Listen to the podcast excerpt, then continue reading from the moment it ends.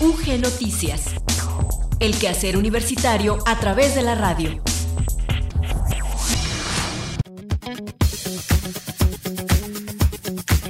Muy buenas tardes, muchas gracias por seguir en la sintonía de Radio Universidad de Guanajuato. Damos inicio a la emisión de UG Noticias de este jueves 28 de julio de 2022. Les saluda al micrófono Gloria Isabel Rodríguez. Transmitimos en la amplitud modulada en el 970 en Guanajuato Capital y en la frecuencia modulada nos sintonizan en el 91.1 en León, 91.3 en San Miguel de Allende y 100.7 en la ciudad de Guanajuato. También es posible que sigan nuestra transmisión digital a través de dos vías. La primera, nuestra página en internet www.radiouniversidad.ugto.mx y nuestra aplicación, la cual encuentran en descarga gratuita para dispositivos móviles Android y iOS, radio y televisión UG. Les invitamos a que nos acompañen durante los próximos minutos. Vamos a escuchar enseguida el avance informativo y también la efeméride del día.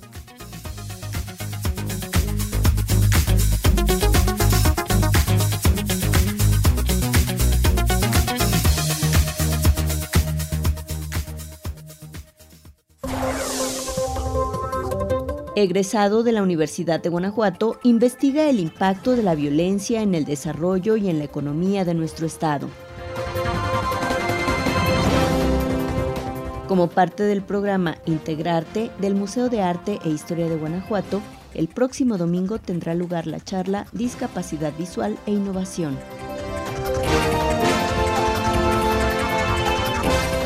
Con la finalidad de ofrecer una amplia gama de programas académicos, artísticos y culturales dirigidos a la comunidad universitaria y a la sociedad en general, el Campus León de la Universidad de Guanajuato, a través de la Unidad de Extensión Cultural y Educación Continua, ofrece para el semestre agosto-diciembre 2022 diversas alternativas en cursos y talleres.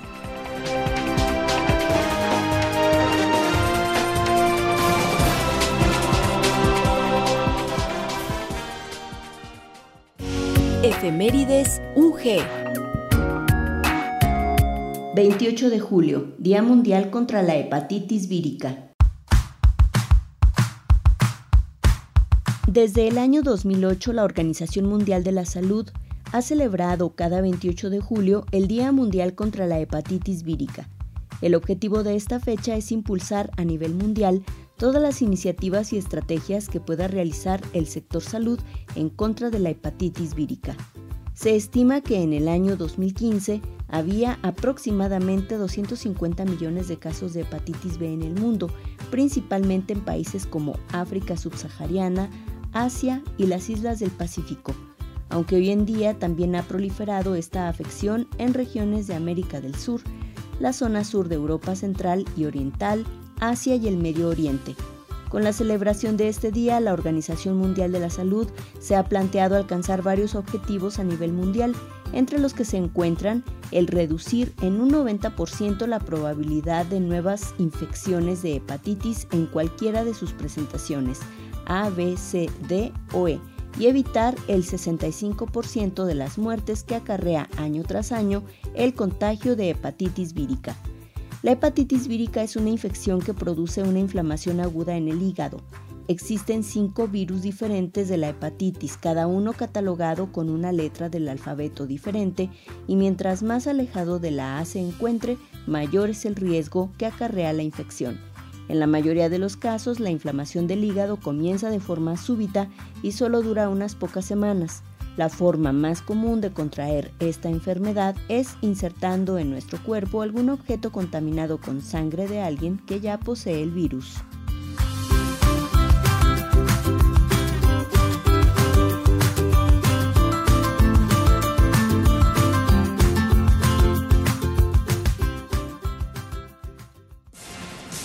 UG Noticias, el quehacer universitario a través de la radio.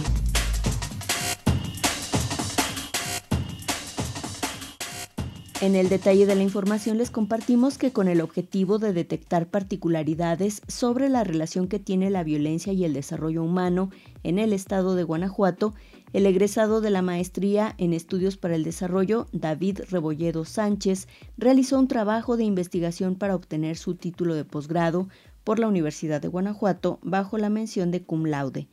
Violencia, desarrollo humano y crecimiento económico, vínculos e interconexiones. El caso de Guanajuato 2006-2019 es una investigación que retoma uno de los retos principales en materia de políticas públicas en el estado de Guanajuato, la violencia. Esta investigación se maneja dentro del contexto del año 2006, con políticas públicas instauradas por parte del gobierno federal, donde abiertamente se declara la guerra al narcotráfico. Una vez instaurada esta estrategia, los niveles de violencia y delitos de alto impacto se encuentran al alza en todo el país, siendo el estado de Guanajuato uno de los más afectados por el crecimiento exponencial de homicidios, extorsiones y secuestros. Por otro lado, se reconoce a Guanajuato dentro de un contexto donde las políticas en materia económica abonan a proyectos relevantes de inversión privada nacional e internacional que favorezcan en la generación de empleos por medio de la instalación de empresas para disminuir los niveles de pobreza y desigualdad en la entidad. Sin embargo, este desarrollo económico industrializado ha generado empleos bajo condiciones precarias que no favorecen un desarrollo económico sostenible para todos los actores. Esto debido a que la calidad de vida de los guanajuatenses no ha mejorado de manera significativa con la instalación de grandes corporativos y parques industriales en la entidad. En ese sentido, David Rebolledo realizó un análisis cuantitativo que ayudó a detectar que los delitos de alto impacto no necesariamente aumentan la percepción de inseguridad de la ciudadanía. En realidad, la cantidad de delitos de alto impacto se encontraron en aumento en la entidad desde el año 2006, a tal grado que Guanajuato, en el año 2019, fue el estado con mayor cantidad de homicidios en México. Sin embargo, la inversión privada nunca se detuvo, lo cual indica que el sector empresarial ve en Guanajuato una oportunidad de tener su inversión segura. Del mismo modo, la percepción de inseguridad aumenta si se tiene una relación directa con los niveles de pobreza y vulnerabilidad social. Esto debido a que es más común sentirse inseguro en zonas marginadas o polígonos en desarrollo del estado de Guanajuato. Finalmente, compartir que la maestría en estudios para el desarrollo se imparte en el Campus León de la Universidad de Guanajuato y se encuentra en el Padrón Nacional de Posgrados de Calidad.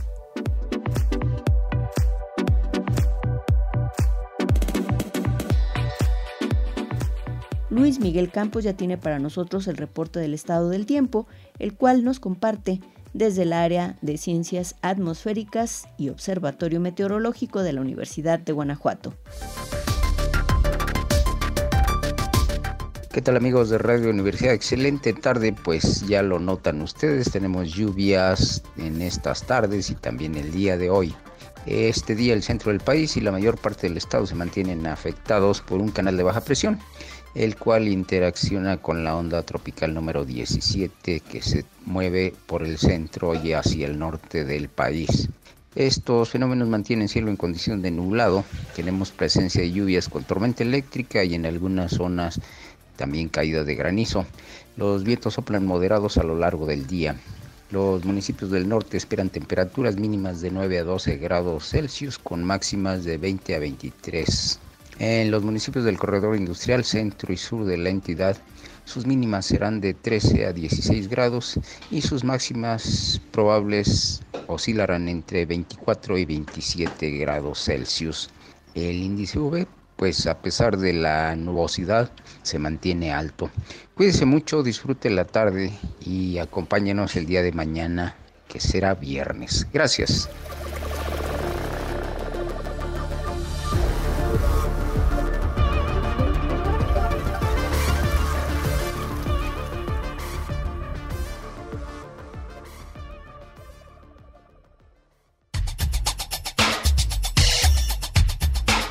Entrevista UG.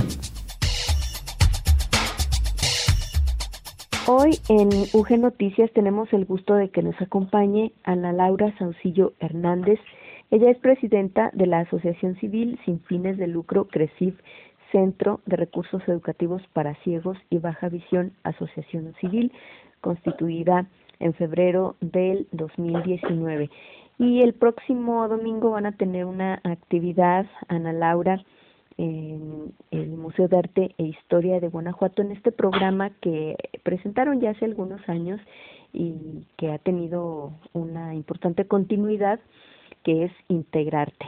Y bueno, pues antes que pasemos al tema de lo que sucederá el domingo, me gustaría que nos hablaras un poco acerca de los objetivos de CRECIF. Hola, ¿qué tal? Un gusto, antes que nada, un gusto el estar aquí y gracias por, por la invitación. Sí, pues mira, el objetivo principal de CRECIP es contribuir a que las personas con discapacidad visual sean independientes en los diferentes ámbitos, ¿no? El social, el cultural, el escolar y hasta el laboral.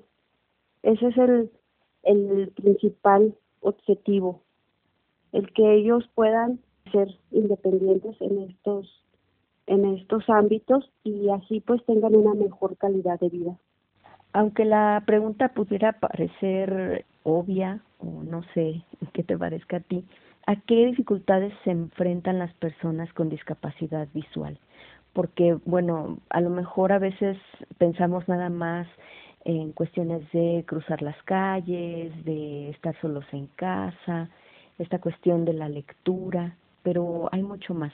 Sí, claro que sí. Yo creo que unas de las dificultades más frecuentes son como el interactuar, el, interactuar con el mundo, porque muchas veces las personas, se puede decir, normovisuales, no saben cómo, cómo el interactuar con, con una persona con discapacidad visual.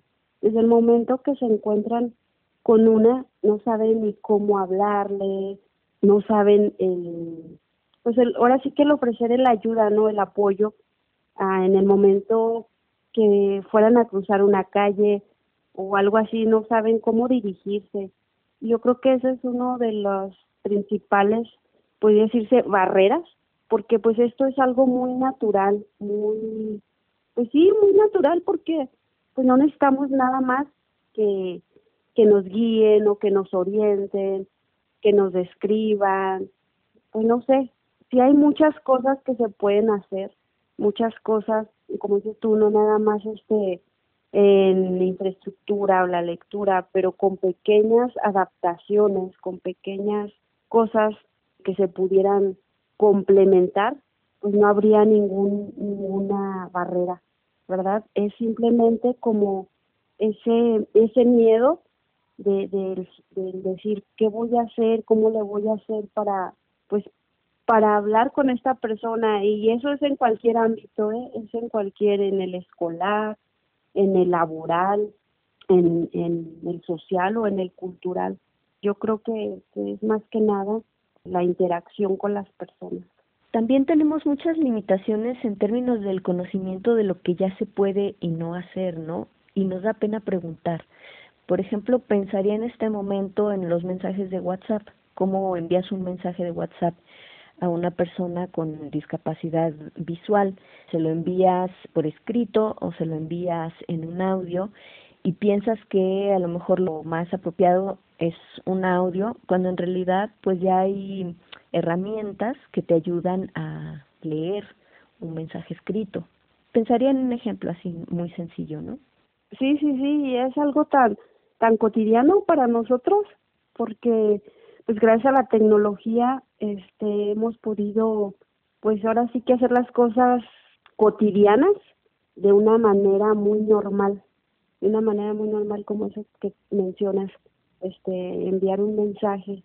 Ya cualquier teléfono pues tiene los los lectores de, de pantalla y muchas veces el que no tiene el conocimiento es porque no se acerca a estos lugares de poder aprender a utilizarlos, ¿verdad? Pero ahora sí que el querer es poder y, y se puede realizar ese tipo de, de cosas tan cotidianas ahora con la tecnología. Y precisamente relacionado con la innovación, con la tecnología, pues es que el próximo domingo, desde la asociación y en coordinación con el Museo de Arte e Historia de Guanajuato, van a tener esta charla de discapacidad visual e innovación.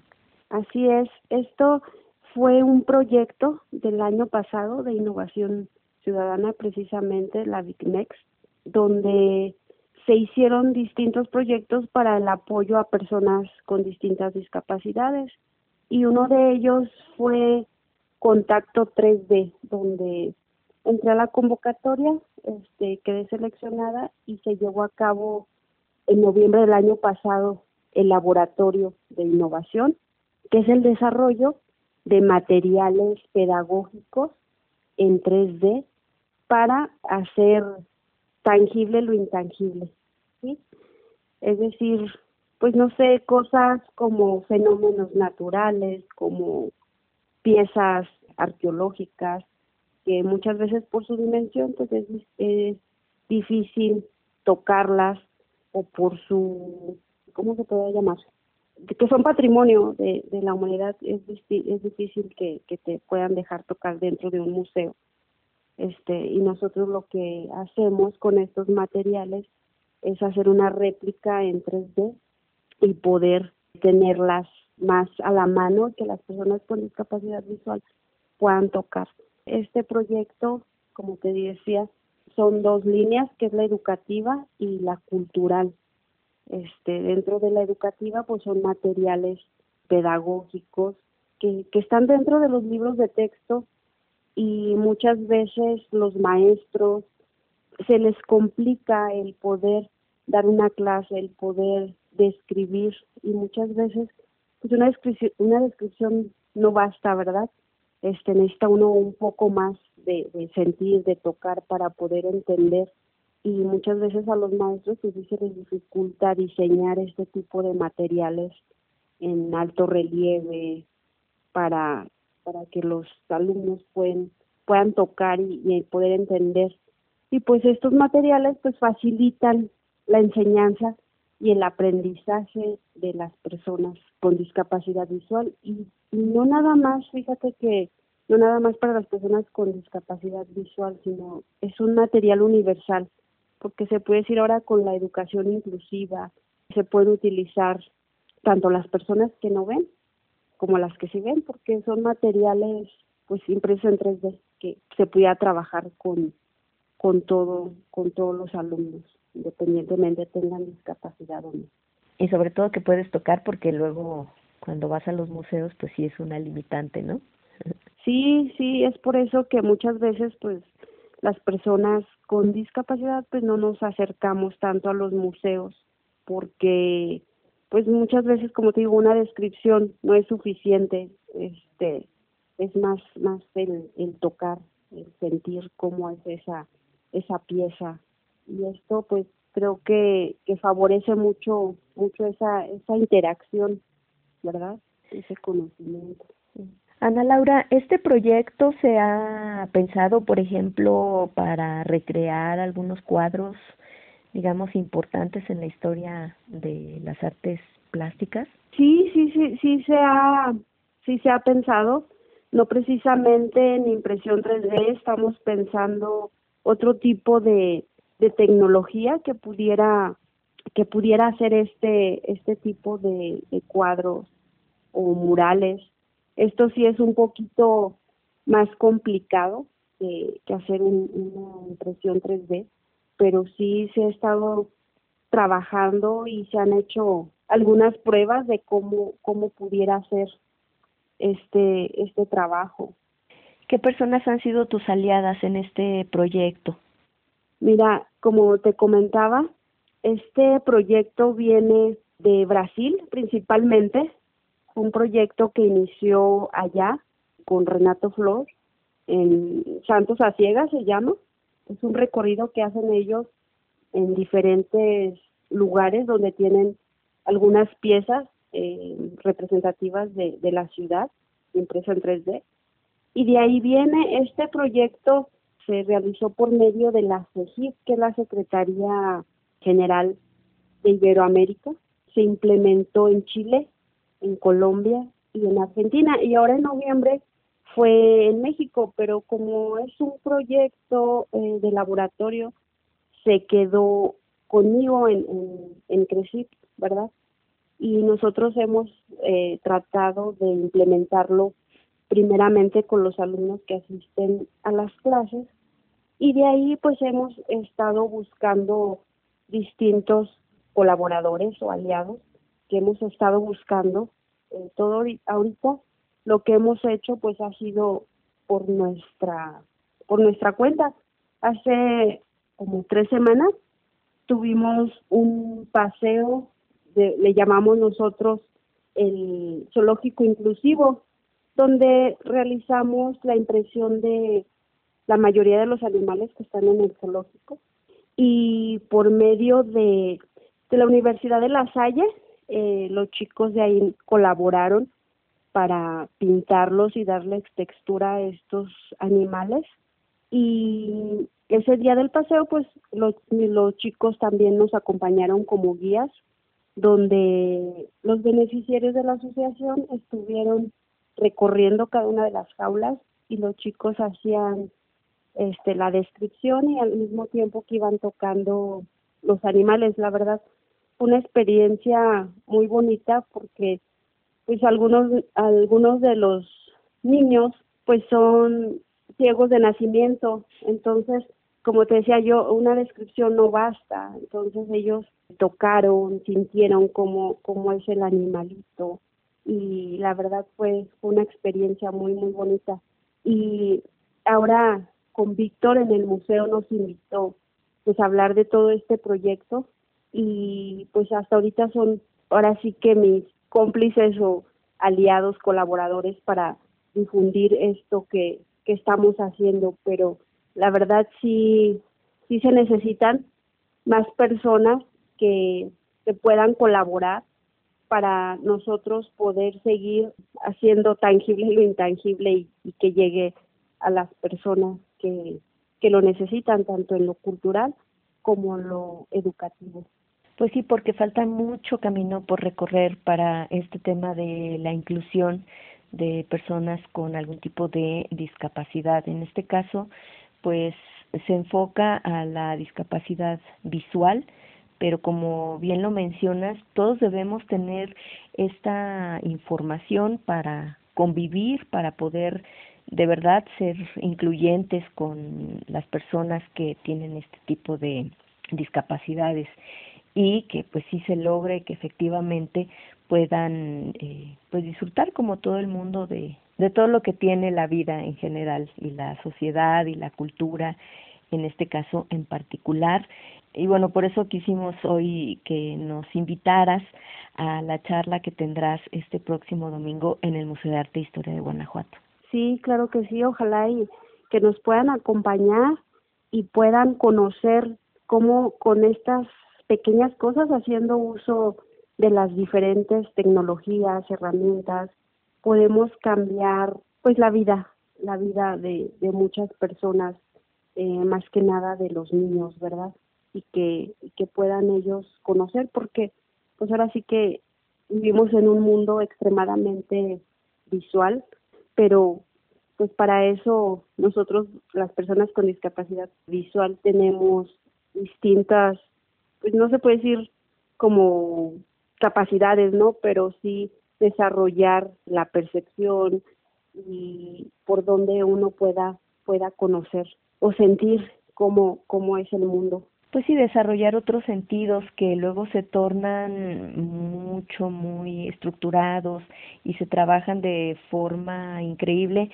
Hace poco la Universidad de Guanajuato ofreció un taller de pintura para personas con discapacidad visual y justamente las personas encargadas del taller hablaban de lo asombroso en el manejo del espacio, por ejemplo, ¿no?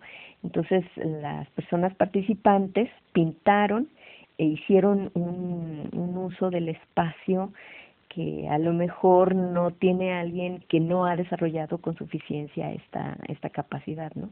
Sí, así es. De hecho, hoy estaba leyendo un, artículo de un artista en España que ha realizado un mural sobre el agua, que es asombroso, ¿no? Cómo, cómo puede ella pues manifestar todo este todo este arte todo por medio de un de una pintura verdad siendo que, que no ve. Sin romantizarlo obviamente, sino entendiendo que, bueno, unas habilidades pueden desarrollarse más para efectivamente tener eh, pues una vida más plena. Sí, exactamente como dices tú, sin, sin romantizarlo, porque muchas veces piensan que, que las personas que no ven son unos ángeles que caen del cielo y, pues pues no, ¿verdad? Somos somos personas, somos seres humanos como como todos y como dices tú, eh, unos tenemos habilidades más desarrolladas para poder realizar las actividades cotidianas y, y, pues lo que nos gusta hacer a cada uno. Pues esta charla, Discapacidad Visual e Innovación contigo, Ana Laura Saucillo, se va a realizar el próximo domingo a las 13 horas, domingo 31 de julio a las 13 horas, ahí en el vestíbulo superior del Museo de Arte e Historia de Guanajuato. Nos dicen que habrá una demostración con impresora 3D y bueno, después de eso un taller que se llama Esculpiendo en Plastilina. Yo te quiero agradecer muchísimo que hoy nos hayas acompañado. Creo que nunca va a ser suficiente eh, abordar un tema como este porque pues la información aún no es la que necesitamos para lograr una vida en la que todos y todas estemos incluidos. Así es, pues pues muchas gracias, yo te agradezco por este espacio y pues los esperamos el domingo 31 en el museo a la una de la tarde se puede hacer un registro y conocer el detalle de, la información en torno a esta actividad ahí en las páginas del Museo de Arte e Historia de Guanajuato y del Fórum Cultural Guanajuato. Muchísimas gracias de nueva cuenta, Ana Laura Saucillo Hernández, presidenta de la Asociación Civil Sin Fines de Lucro CRECIF, Centro de Recursos Educativos para Ciegos y Baja Visión AC. Y bueno, no sé si para finalizar nos quieras decir cómo podemos acercarnos con tu asociación. Sí, claro que sí, estamos en, en Facebook, en Instagram y la página web y mi número de teléfono este es 477 201 78 51 y pues ahí podemos darles toda la información de todo lo que realizamos en, en este centro. Es CRECIF termina con B y luego V. V, ajá, sí, de, de baja visión. Ah, perfecto. Pues muchísimas gracias. Al contrario, gracias a ti.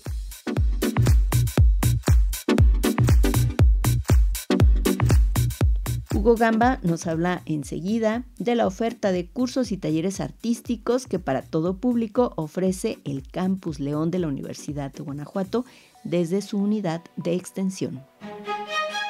Cultura UG. Con la finalidad de ofrecer una amplia gama de programas académicos, artísticos y culturales, dirigidos a la comunidad universitaria y a la sociedad en general, con diversos intereses y necesidades, pero que tengan el interés fundamental en adquirir conocimientos y el desarrollo de habilidades a nivel cultural, es que el Campus León de la Universidad de Guanajuato, a través de su unidad de extensión cultural y educación continua, ofrece para el semestre agosto-diciembre 2022 diversas alternativas en cursos y talleres.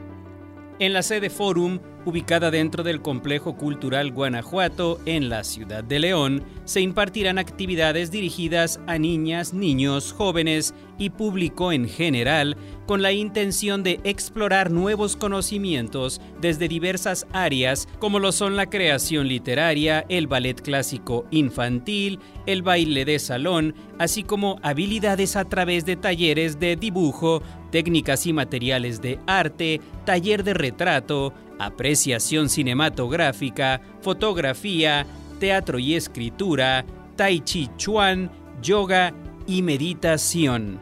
Del mismo modo, en el ámbito musical se cuenta con talleres en guitarra, violín, violonchelo, piano y canto. Para los niños más pequeños se ofrecerán también alternativas como técnicas de dibujo y pintura, así como un taller de iniciación musical, cantos y juegos, ambos enfocados en niños de 6 a 10 años. Por otro lado, los cursos de educación continua están dirigidos a personas con formación profesional, técnica o laboral reconocida que requieran desarrollar, fortalecer y actualizar sus conocimientos para un mejor desempeño en su trabajo a fin de lograr un mayor desarrollo personal y profesional. En estos programas se cuenta con el taller de arte terapia, un curso de ortografía y redacción, así como un curso de preparación para el examen TOEFL en modalidad virtual. En este último se puede practicar, medir y perfeccionar cada una de las tres habilidades a desarrollar, las cuales son la comprensión auditiva, la estructura gramatical y lectura de comprensión del inglés. Por todo lo anterior es que la Universidad de Guanajuato, a través de su campus León, te invita a aprovechar estas oportunidades orientadas a consolidar los conocimientos profesionales, buscar un desarrollo artístico o simplemente encontrar alternativas de dispersión dentro de la amplia oferta cultural de nuestra institución. Es muy importante señalar que las inscripciones para todos los talleres antes enlistados se encuentran abiertas y el inicio de clase será el próximo día 22 de agosto. Cabe resaltar también que para la comunidad estudiantil de la Universidad de Guanajuato y las personas de la tercera edad se aplicará un 30% de descuento presentando su credencial correspondiente vigente. Y finalmente compartir que si requieres mayor información o bien todos los detalles de la oferta cultural y sobre los talleres que oferta el Campus León, puedes ingresar en cualquier momento a la página web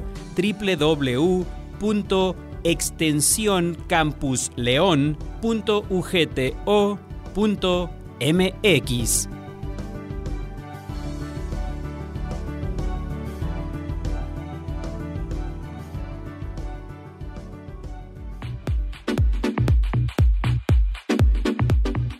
Con esta información llegamos por hoy al final de UG Noticias.